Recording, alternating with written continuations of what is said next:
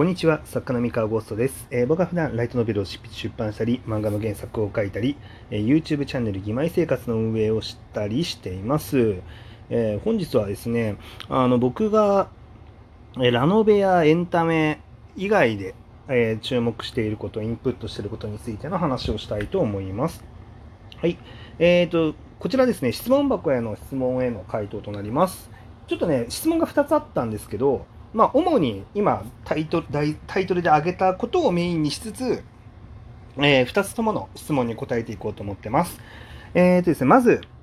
えー読んでいきますね、質問箱。えーこんばんは。いつも楽しく拝聴しております。えーかっこいつも寝る前に拝聴しているのですが、えーおかげで今や三河さんの声を聞くと眠くなるように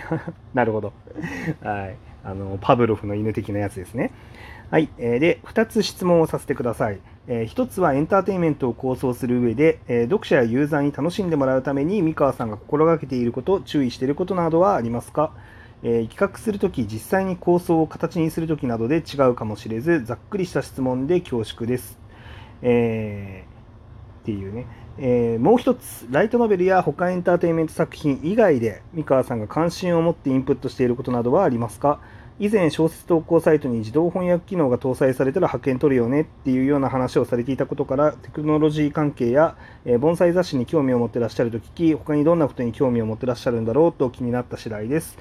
えー以上2点、全然別ベクトルの質問で恐縮ですが、お聞きできましたら幸いです。かっこ2つまとめての質問ですみませんとのことなんですが、えーと、こちら答えていこうと思います。まず1個目の質問にサクッと答えようと思うんですが、まあ、エンタメ構想する上で、あの僕が心がけてることと注意してることとか、まあ、企画するとき、まあそうですね、まあ、この何を心がけてるかって話なんですけど、えっと、えーこれまでの作家人生で僕がずっと心がけてきたことではなくて、あくまで今の僕が心がけてることについて話をしたいと思います。えー昔は別にそうでもなかったです。えー今心がけてることは、僕はですね、あのーなるべくその、これから作る物語っていうのは、えっ、とね、エンターテインメントとしての楽しみ方のはちゃんと抑えつつも、なんだろう、うーん、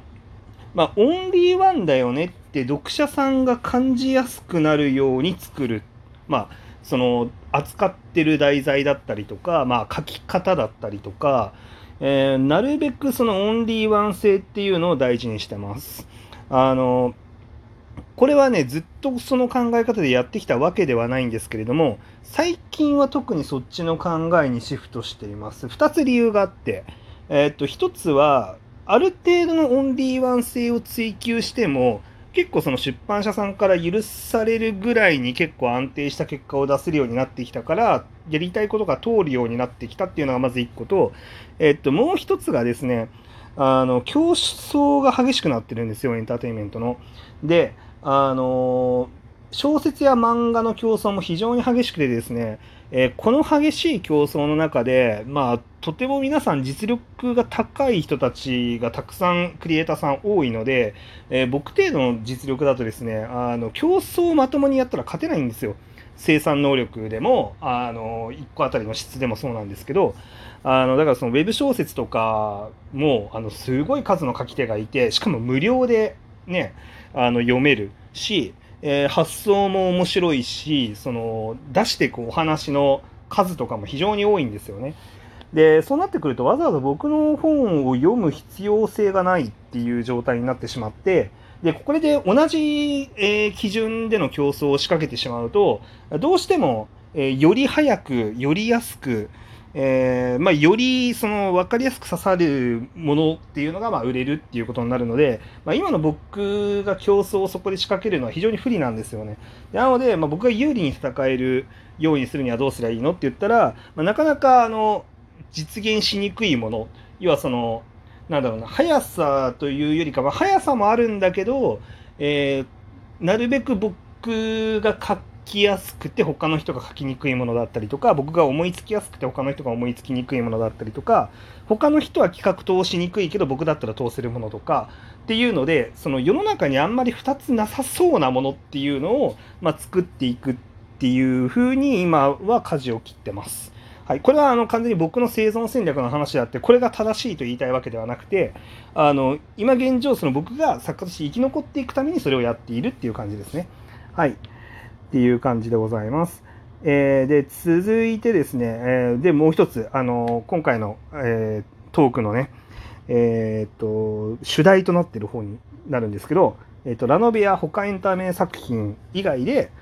まあ、僕が関心を持ってインプットしているものということで、まあ、結構難しいですね。結構エンタメ自体が、まあ、僕のご人生の娯楽とか趣味とか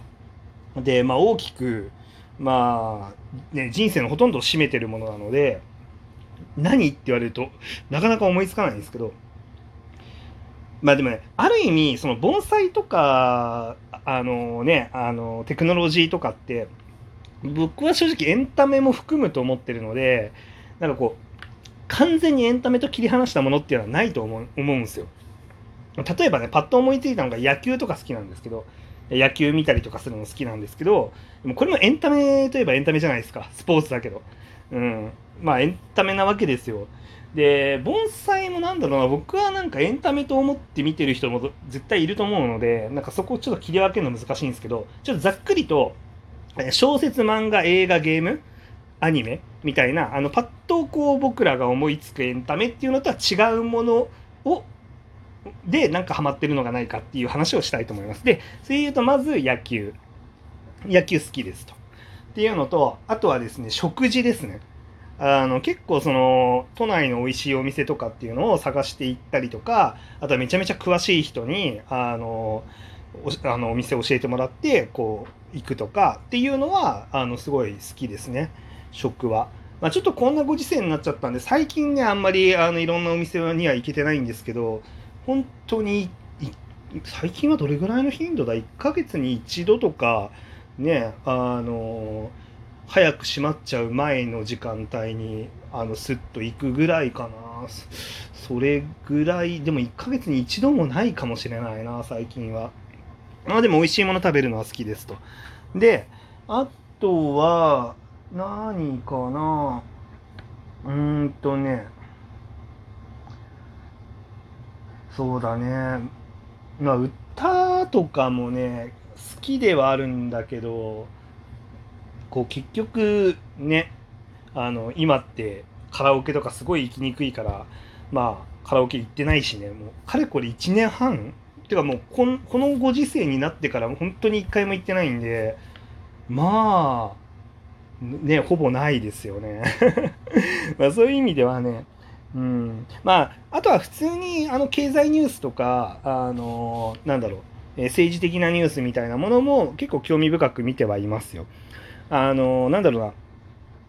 あんまり語る興味がないので政治とかは。こうこの法案がいい悪いとかそのなんかあのこういう出来事がいい悪いとかそういうのを語る興味がないのでそのツイッターとかラジオトークでもあんまりたくさん触れたことないと思うんですけどただなんか世の中で起きてる出来事とか事象とかですよねそれをなんか観察するのは単純にあの興味深いので好きだったりしますね。なんかこう自分にその激しい主義主張があるわけではないので逆にこう気楽に見れるっていうのはあるかもしれないですね。だまあねあの政治とかってやはり自分自身にねあの強い主義主張とかがあったりとかするとなんで世のあのこっちの法案があの通るんだとか通らないんだとか、まあ、そういうふうに結構憤りが混ざっちゃったりとかすると思うんで、まあ、そうするとこう見見てるだけでストレスになっちゃったりとかするかもしれないんですけどあの今現状その自分の中に強烈な思想みたいなのがないので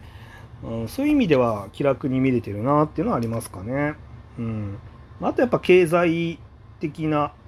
ニュースとか話題とかは本当に面白いかな。なんかこう、最あとなんかどどの会社がこうなんかこう株が何パーセントどっかの会社に買われて事実上買収されましたみたいなものだったりとかそうそういうのも結構楽しいですしね。うん。なんで、まあちょっと僕は結構そういうものが好きかな。エンタメ以外だったら。うん。そうまあねあの会社の買収とかね、まあ、ぶっちゃけ世の中それで何が変わるかって言ったらほとんどの場合変わらないんですけれどもあのまあで事実としてねあのどの会社が勢いあってどの会社が厳しくてでその背景にはなんかこういう事情がきっとあるんだろうなみたいなあのものとかを結構こう観察するのが好きですね。まあ、例えばその経済ニュースで言ったら、まあ、最近サイバーエージェントさんが、えー、どこだったかな ?ABEX かなんかを買あの買収、買収じゃないんだっけ？なんか